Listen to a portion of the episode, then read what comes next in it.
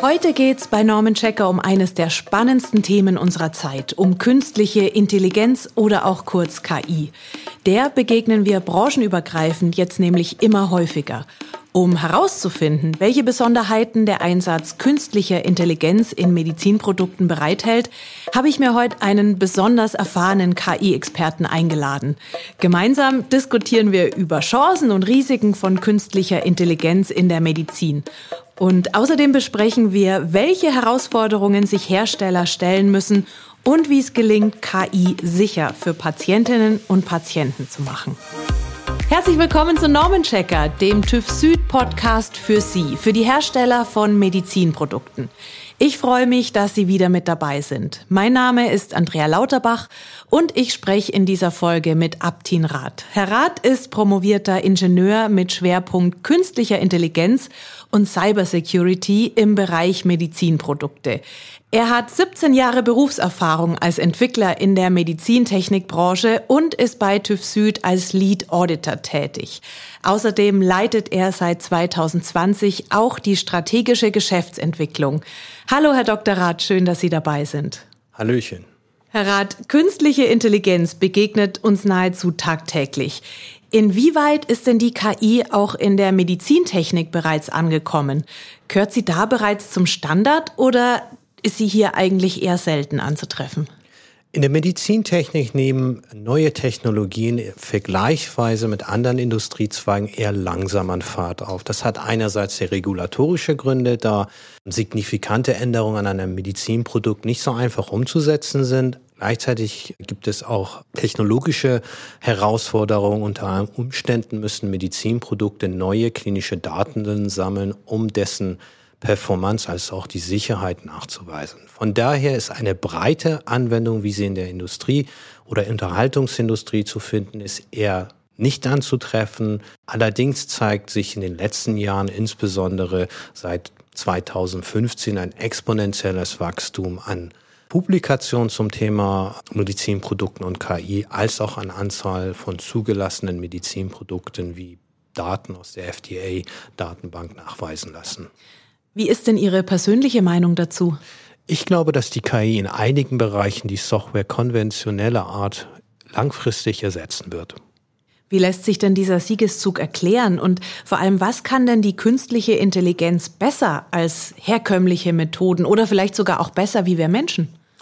Also sehr wichtig ist zu erwähnen, und mit diesem Statement gerate ich sehr häufig in sehr tiefgründigen Diskussionen mit meinen Diskussionspartnern, KI ist per se nicht Intelligenz.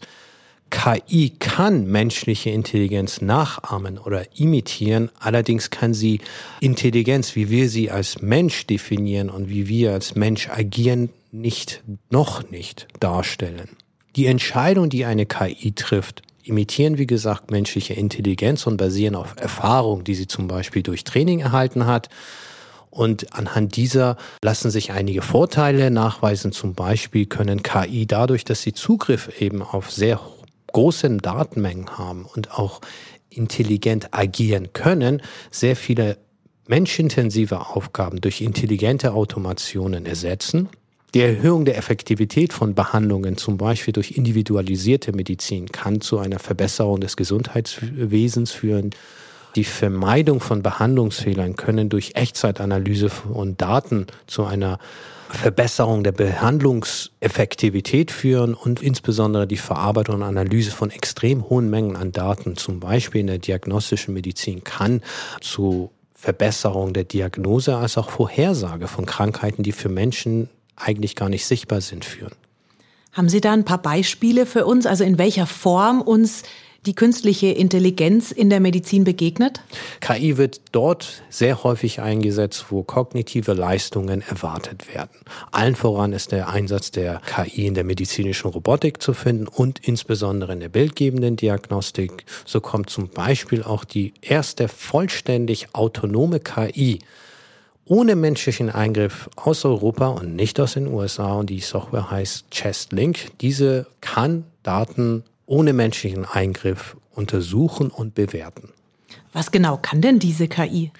Also Background-Informationen oder Hintergrundinformationen dazu. Insbesondere in der westlichen Welt gibt es einen sehr großen Mangel an Radiologen. Radiologen sind in der Regel überlastet und die KI agiert hier eigentlich zur Entlastung der Radiologen bei Röntgen-Thorax. Das ist einer der am häufigsten durchgeführten radiologischen Aufnahmen und durch die Vorfilterung durch die KI können nämlich negative Befunde aus der Grundgesamtheit an Bilddaten entfernt werden und nur dann, wenn die KI Anomalien oder Krankheiten entdeckt, kann eine manuelle Befundung durch einen Radiologen dann in Auftrag gegeben werden. Dadurch wird die Anzahl von nicht wirklich notwendigen Befundungen durch den Radiologen reduziert und dadurch hat man einmal Kostenersparnis und natürlich entlastet den Radiologen signifikant.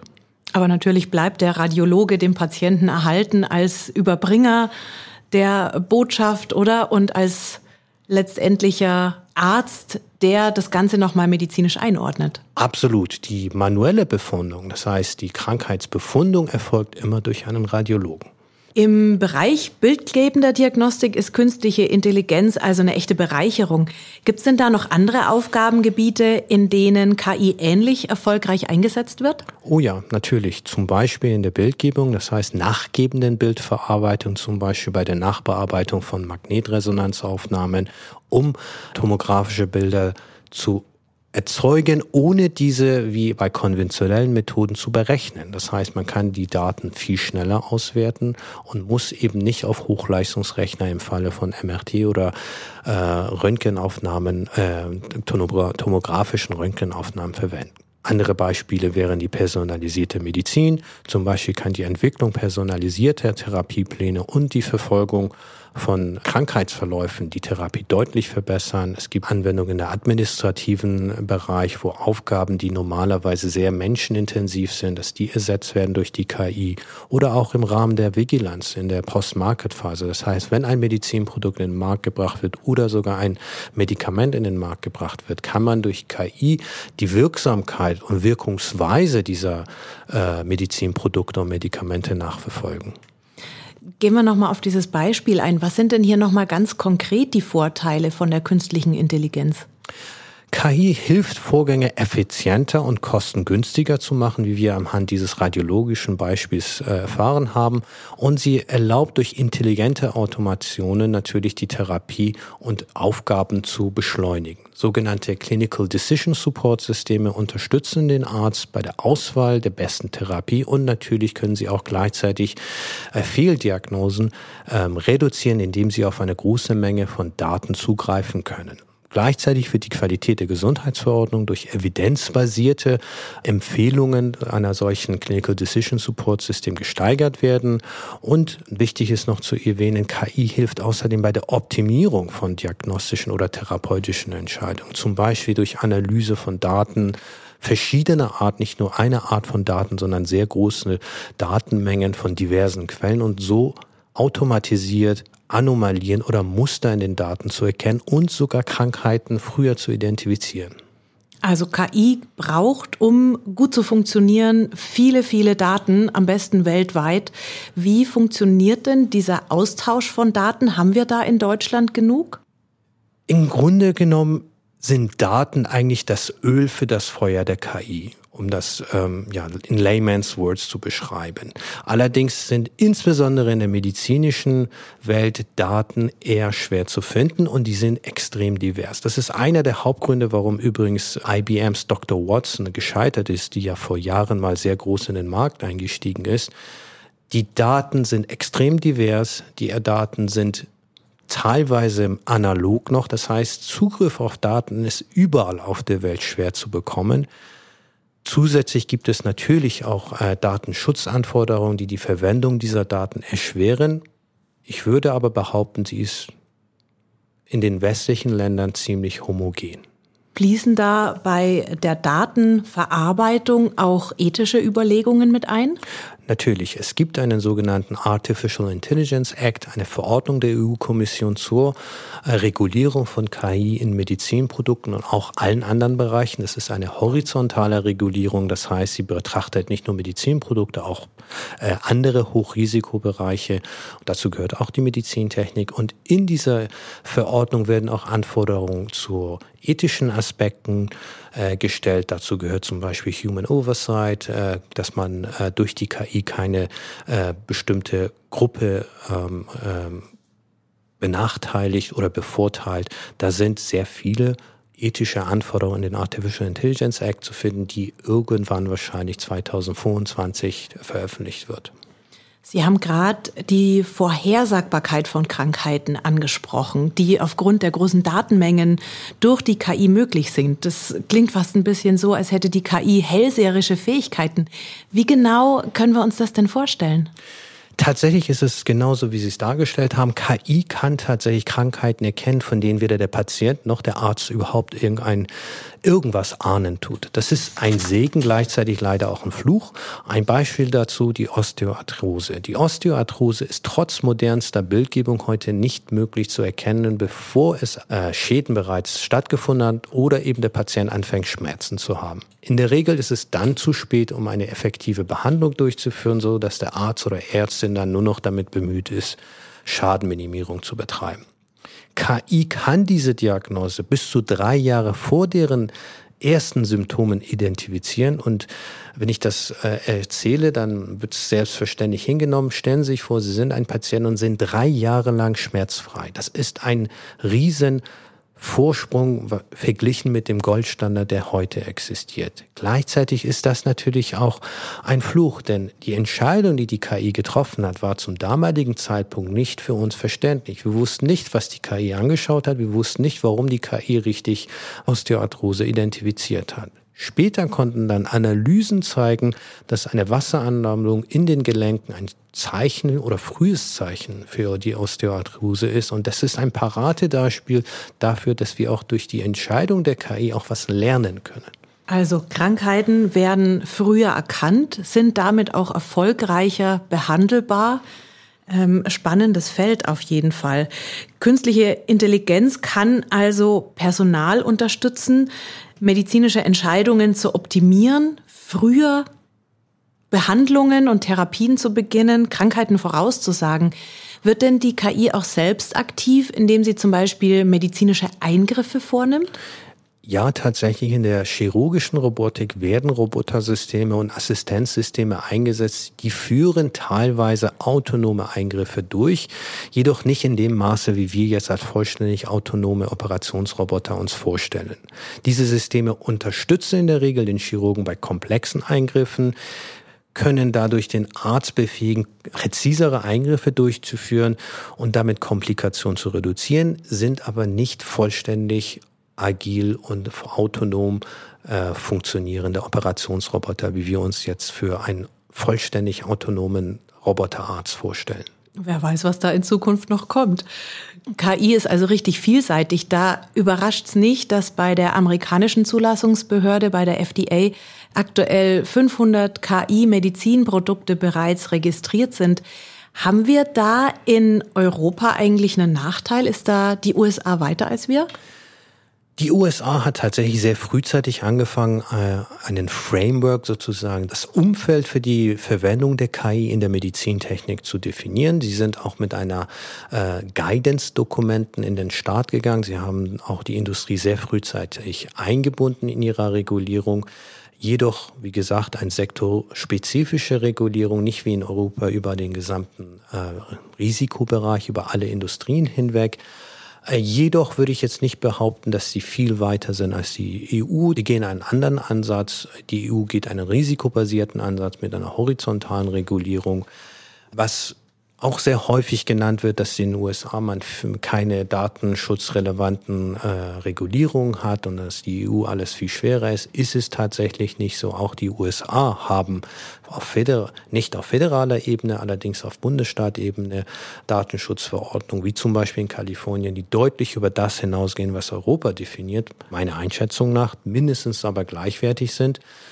Äh, gleichzeitig muss man auch noch erwähnen, dass insgesamt der Datenzugang der Hersteller an medizinischen Daten eher beschränkt ist. Das trifft aber für die gesamte Welt zu. Kommen wir mal zu den Schattenseiten von der KI. Welche Nachteile bringt die Technologie mit sich?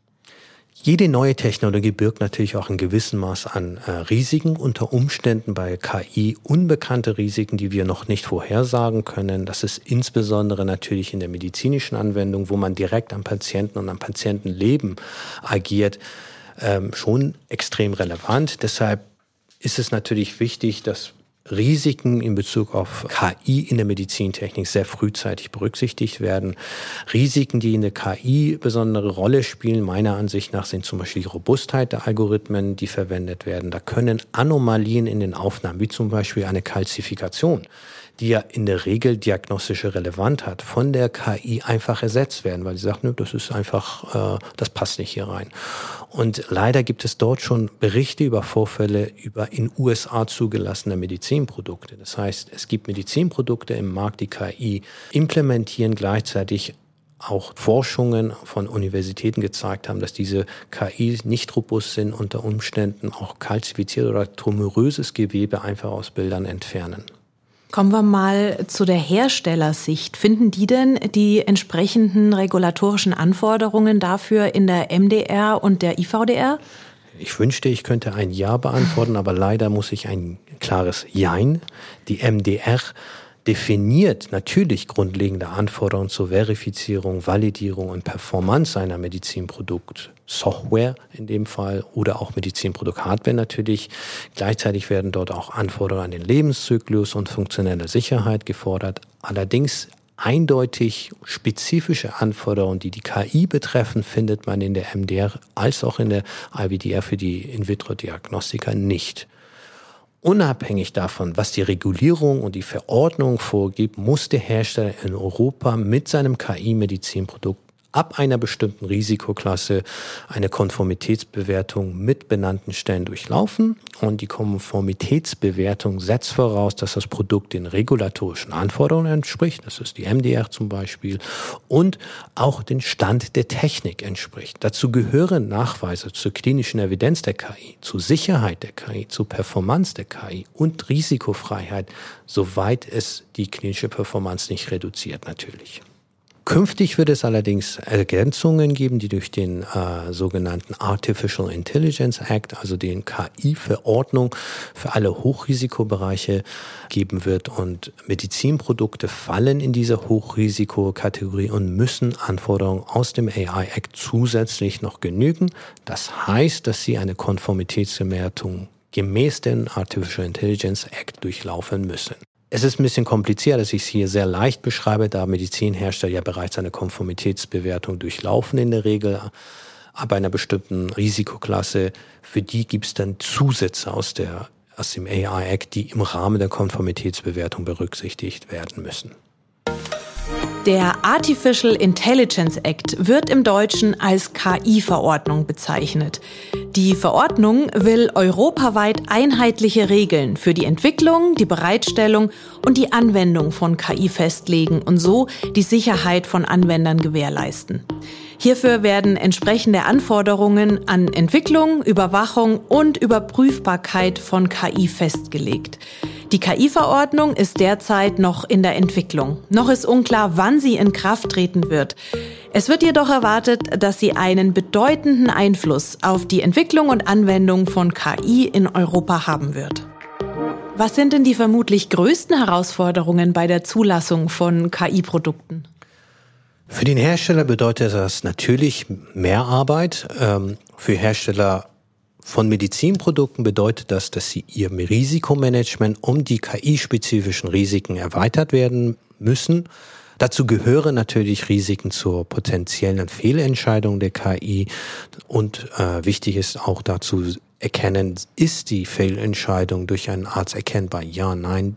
Wie steht es mit der Transparenz der KI? Kann eine menschliche Person die Entscheidung nachverfolgen, unter Umständen eine Fehlentscheidung erkennen.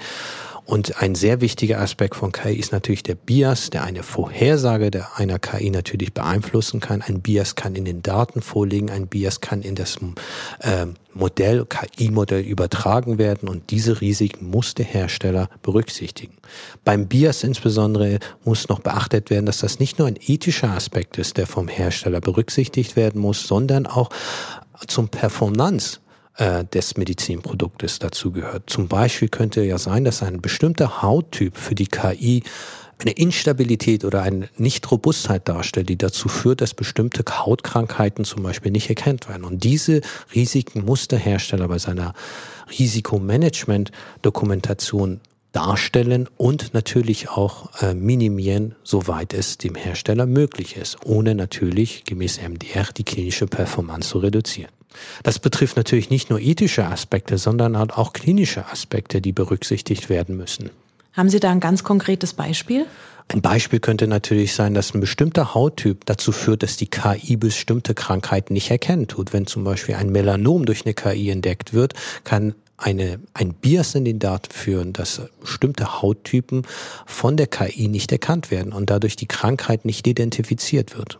Wenn die KI schon im Einsatz ist, also zugelassen ist und in der medizinischen Analyse ja, ähm, am Patienten arbeitet, wird denn dann die KI auch weiterhin mit Daten gefüttert, also weiter trainiert? Wie stelle ich mir das vor? Das kann es geben. Es gibt KI-Methoden, die kontinuierlich lernen können. Wie das nun in Europa insbesondere umgesetzt wird, das heißt, ob die KI Verordnung dieses erlaubt, ist eine andere Frage. In den USA wird das derzeit noch unter strengen Auflagen erlaubt. Das heißt, man muss ein Total Quality Management System darstellen und die zukünftige Entwicklung der KI anhand von nachweisbaren Kriterien definieren. Dann darf die KI auch über die Zeit lernen. Wie sich das in der Welt tatsächlich umsetzt, das muss man noch herausfinden. Und welche Hersteller überhaupt sich dieses komplexe Gebilde äh, leisten können, ist auch nochmal eine Frage, ob das möglich ist. Das wird die Zeit zeigen. In Europa wäre es unter den aktuellen Regulatorien eine signifikante Änderung, die eine Änderung der klinischen Performance bedeutet. Und das bedeutet, dass die Hersteller nach jedem Lernen äh, tatsächlich das Medizinprodukt der benannten Stelle zur Evaluation, das heißt Significant Change Notification, da bereitstellen müssen. Die KI ist dann letztendlich so ein komplexes, schlaues Gebilde, das vermutlich länger lebt als so eine Software, auf der die KI läuft? Oder wie stelle ich mir das dann vor? Entwickeln die sich beide gleich schnell oder hat die KI irgendwann so einen Vorsprung, dass die Software gar nicht mehr mitkommt? Ja und nein. Also Medizinprodukte finden in der Regel im Markt eine deutlich längere Lebenszeit. In der Regel sind Medizinprodukte deutlich länger auf dem Markt. Das heißt, der Lebenszyklus eines Medizinproduktes ist deutlich länger. Der Hersteller muss den gesamten Lebenszyklus des Medizinproduktes berücksichtigen bei der Entwicklung als auch bei der Postmarket-Phase. Das heißt, der Hersteller muss den Markt beobachten und schauen, wie sich die KI im Markt schlägt, wie sie sich eventuell weiterentwickelt, wenn die Regulatorien das erlauben und muss dann Maßnahmen basierend auf Informationen, die er im Markt sammelt, ergreifen. Das kann zum Beispiel sein, dass es Security Incidences geht, das heißt Cybersicherheits äh, Vorfälle gibt, wo der Hersteller agieren muss. Es kann sein, dass er herausfindet, dass die Performance des Medizinproduktes unter bestimmten Umständen nicht gegeben ist. Dann muss er Verbesserungsmaßnahmen vornehmen und eine Ursachenanalyse durchführen. Und das ist dieses gesamte Konstrukt, was ich dargestellt habe, das ist eben der Lebenszyklus eines KI-Modells und deshalb muss der Hersteller auch einen KI-Lebenszyklus zusätzlich zum Software-Lebenszyklus definieren. Und das ist auch eine Anforderung, die sich in der MDR findet. Stichwort Cybersicherheit, Sie haben es gerade schon angesprochen. Was sind denn da die besonderen Herausforderungen für die Hersteller? Weil ich könnte mir vorstellen, dass es zur Entwicklung der KI durchaus auch ein technisches Wettrüsten, wenn ich es mal so nennen darf, gibt von Hackern, von Personen, die es eben nicht gut meinen, die Daten klauen, die Daten fälschen wollen, die die beeinflussen wollen. Das ist leider richtig. Zusätzlich zu den konventionellen Cybersicherheitsrisiken einer typischen Software gibt es bei Medizinprodukten einen sogenannten Adversarial Attack Schwachstelle. Das heißt, diese KI-Modelle reagieren auf bestimmte Bilddaten manchmal unerwartet. Man hat immer gedacht, dass die fixen Supervised KI-Systeme besonders anfällig wären und die kontinuierlich lernen eher nicht. Man hat dann herausgefunden, äh, neulich äh, haben Forscher herausgefunden, dass es tatsächlich nicht so ist, dass auch die kontinuierlich lernenden KI-Systeme gegenüber Adversarial Attacks nicht geschont sind. Das heißt, dass dort durch sogenannte Manipulation von Daten das Verhalten der KI geändert werden kann. Als Beispiel stellen Sie sich vor, Sie haben Operationsroboter und dieser Operationsroboter wird einen bestimmten Datensatz gezeigt und anstatt Ihnen ein Loch in Knochen zu bohren, wo Leute in im, das ist jetzt sehr bildlich dargestellt, ein Loch in den Kopf. Das wollen sie nicht. Und man kann, das ist das Schwierige, bei diesen Adversarial Attacks kann man manchmal das Verhalten der KI nicht vorbestimmen. Das heißt, die KI könnte völlig unbestimmt reagieren. Typisches Beispiel aus der Nichtmedizinwelt, da gibt es die Tesla-Autos, Sie kennen ja viele. Und äh, wenn man der Kamera dieser KI auf den Geschwindigkeitsbegrenzungsschild an einen 1 cm großen Tesafilmstreifen klebt, dann fährt das Auto anstatt 30, 80 Meilen pro Stunde. Ist auch eine besondere, so lustige äh, Reaktion der KI, die man jetzt nicht erwarten würde. Aber wie gesagt, in der Medizintechnik ist das nochmal signifikant risikoreicher, weil sie ja am Patienten direkt agieren. Welchen Herausforderungen beim Thema Datenschutz müssen sich denn die Hersteller stellen? Ja, das ist ein besonders interessantes Thema, da wir bei KI wieder das Ganze nochmal auf einen noch komplexeren Level heben. Daten werden verwendet um die KI zu trainieren, wenn es sich um ein maschinelles Algorithmus handelt. Das heißt, man hat nicht nur die Daten selbst, die ja datenschutzrelevant sind, sondern auch das Modell, mit dem die Daten trainiert wurden. Stellen Sie sich nun vor, einer kommt auf die Idee oder eine und sagt, ich möchte nicht mehr, dass meine Daten verändert werden. Wie wollen Sie das aus diesem neuronalen Netzwerk entfernen, ohne das gesamte neuronale Netz neu trainieren zu müssen? Zusätzlich kommt noch hinzu, und das ist nur wenige Wochen alt, Forscher wenn ich nicht ganz falsch liege, vom MIT konnten nämlich darstellen, dass man aus einem neuronalen Netz die Trainingsdaten raus extrahieren kann, was meiner Ansicht nach unter entropischen Bedingungen gar nicht machen lassen dürfte, also damit physikalisch nicht machbar, aber anscheinend geht's. Und da kommen wir ja nochmal auf einen noch komplexeren Level an Datenschutzmaßnahmen, die der Hersteller berücksichtigen muss. Ich hoffe, dass es dafür eine pragmatische Lösung geben wird. Das klingt wirklich sehr komplex. Wie leicht oder wie schwer tun sich denn Ihrer Erfahrung nach die Hersteller mit diesen ganzen Anforderungen? Ja, da gibt es eben die die großen und die kleinen, viele KI-Produkte kommen äh, nun mal von Startups, nicht für alle, aber eben viele. Und für die ist es aufgrund ihrer Größe als auch finanziellen Möglichkeiten extrem schwierig, einmal die Experten zu bekommen, die, die sich aus dem regulatorischen Bereich auskennen, als auch in den technischen Bereich. Gleichzeitig haben die zusätzlichen regulatorischen Anforderungen, erhöhen sie natürlich den Druck auf diesen Startups, die finanziell nicht die gleichen Möglichkeiten haben wie zum Beispiel Google, Alibaba oder halt Microsoft oder Apple. Welche konkreten Hilfestellungen gibt es denn da für die Hersteller? Ja, also ich würde sagen, das Hauptproblem egal welche Hilfestellung gibt, würden die nicht lösen. Und das größte Problem in Europa ist meiner Ansicht nach der Fachkräftemangel. Das ist einerseits hausgemacht, weil eben die Politik die Förderung und Ausbildung dieser potenziellen Anwärter verschlafen hat. Und andererseits ist es leider meiner Ansicht nach auch ein Mitwirken der Industrie vorzuwerfen. Wir bezahlen diese Experten nicht genug, deshalb werden sie auch nicht zu uns kommen. Ka, Fakt. Und diese Experten fehlen nicht nur in der Industrie. Das heißt nicht nur, dass wir die Medizinprodukte oder andere KI-Produkte nicht entwickeln können. Zusätzlich kommt ja hinzu, dass die benannten Stellen, also diese Conformity Assessment Bodies, die müssen diese KI ja bewerten. Und wie kriegen die auch Experten ja auch nicht. Und der Staat soll ja gemäß dem Artificial Intelligence Act soll ja den Marktaufsicht betreiben. Wer soll denn, wo finden Sie denn die KI-Experten? Das heißt, es wird ja von Level zu Level schwieriger, diese KI-Experten zu bekommen, denn die KI-Experten wollen zu Google, die wollen zu Microsoft, die wollen publizieren, die wollen was Grandioses machen. Die wollen eher seltener Fehler in der KI finden, das heißt zu den benannten Stellen kommen. Noch seltener wollen sie in die Behörde und damit noch bürokratischer arbeiten. Das ist meine Meinung. Gibt es da Hilfestellungen, die Sie von TÜV Süd ganz konkret für die Hersteller machen und im Angebot haben?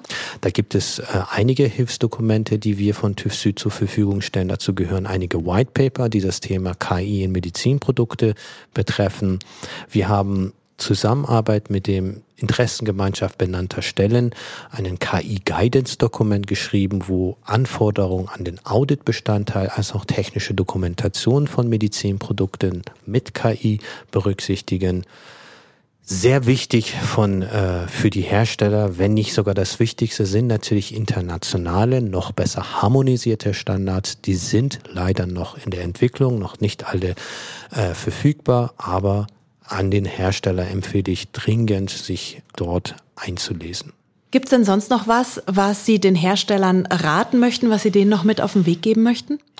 Auch hier empfehle ich wieder ähm, Literaturrecherche, das heißt auch wenn die KI-Verordnung noch in einem Draft-Zustand ist, je nachdem, wann Sie diesen Podcast hören, empfehle ich Ihnen dringend, die Draft-Version, das heißt den aktuellen Stand der KI-Verordnung zu lesen und seine eigene Konformität zu den Anforderungen zumindest zu untersuchen und eine Gap-Analyse durchzuführen, damit Sie als Hersteller wissen, wo haben wir Gaps zur Konformität Wichtig ist noch zu erwähnen, dass die aktuelle Version der Verordnung in seiner aktuellen Form leider eine Designierung von benannten Stellen vorsieht. Eine neue Designierung für benannte Stellen, für bereits MDR oder IVDR benannte Stellen, dauert leider bis zu 18 Monaten nach deutscher Schätzung und bringt meiner Einschätzung nach keine erhöhte Kompetenz für die benannten Stellen, sondern bedeutet eigentlich nur mehr Bürokratie für die benannten Stellen. Warum ist das besonders ähm, zu erwähnen, da wir ja wissen, wir haben bereits jetzt eine limitierte Anzahl an benannter Stellen und durch die Neudesignierung reduzieren wir diese limitierte Anzahl nochmal weiter und dadurch riskieren wir einfach, dass die europäische Population keinen Zugang zu diesen wichtigen und innovativen Medizinprodukte hat. Was bedeutet das für den Hersteller? Von daher ratsam, setzen Sie sich frühzeitig mit Ihrer benannten Stelle in Verbindung und schauen Sie, ob dieser vorsieht, sich neu benennen zu lassen. Schauen Sie in die Verordnung nach, was wird dort gefordert, wie weisen Sie Konformität nach, schauen Sie sich internationale Standards an, harmonisierter, wenn es sie gibt, hoffentlich schauen Sie sie die an. Damit können Sie nämlich Ihre Konformität gegenüber benannten Stellen und natürlich auch den Regulierern vorweisen. Herr Rath, vielen Dank für diesen spannenden Einblick in die Welt der künstlichen Intelligenz und auch für die Praxistipps. Was mich jetzt zum Schluss noch interessiert, ist Ihre Prognose. Also können Sie für uns so einen Blick in die Glaskugel, in die Zukunft der KI wagen? Brauchen wir zum Beispiel irgendwann vielleicht gar keine Ärzte mehr? Müssen die sich Angst um ihren Job machen? Und ist die KI der K.O.-Schlag für die herkömmliche Medizin, so wie wir sie heute kennen? Nein, meiner Ansicht nach nicht. KI ist kein Ersatz für Menschen. Insbesondere in der Medizin stellt der menschliche Faktor einen sehr wichtigen Faktor dar.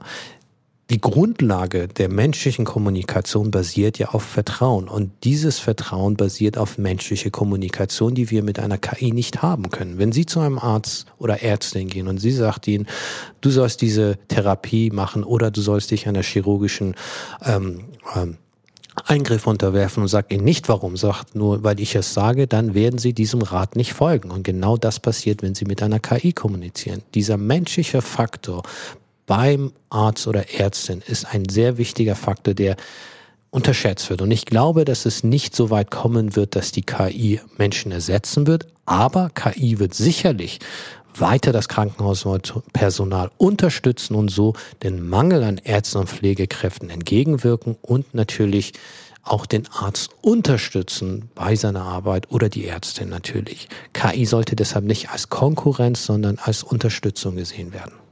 Das klingt doch sehr beruhigend. Herr Dr. Rath, vielen, vielen Dank für das interessante Gespräch. Danke Ihnen. Künstliche Intelligenz hat die Medizintechnik in den letzten Jahren wesentlich geprägt und ist auch weiterhin auf dem Vormarsch. KI ist überall da stark, wo es kognitive Aufgaben zu lösen gilt. Hier die wichtigsten Learnings dieser Folge. Erstens, KI entlastet medizinisches Personal, ermöglicht individuelle Behandlungen, unterstützt bei Operationen und kann bestimmte Krankheiten vorhersagen. Zweitens, Die regulatorischen Anforderungen der KI sind bisher nur rudimentär in der MDR und der IVDR geregelt. In absehbarer Zeit werden diese Vorgaben durch die KI-Verordnung ergänzt. Die ist derzeit noch in Arbeit.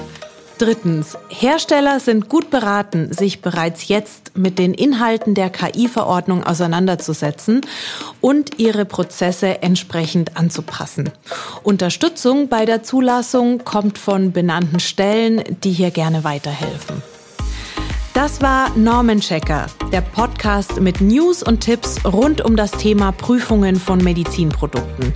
Wenn Ihnen dieser Podcast gefallen hat, dann freuen wir uns sehr über eine 5-Sterne-Bewertung bei Spotify, Apple Podcast oder überall da, wo es Podcasts gibt. Haben Sie Fragen zu unseren Themen oder haben Sie Anregungen? Schreiben Sie uns gerne unter norman-checker.tuffsud.com. Wir freuen uns sehr über Ihr Feedback. Norman Checker ist ein Podcast des TÜV Süd und ich bin Andrea Lauterbach. Alle Informationen zum Podcast und zur Folge finden Sie auf der Website von TÜV Süd und hilfreiche Links packen wir Ihnen in die Show Notes. In der nächsten Folge beschäftigen wir uns mit dem Thema Cybersecurity bei IVD Medizinprodukten und ich freue mich, wenn Sie wieder mit dabei sind.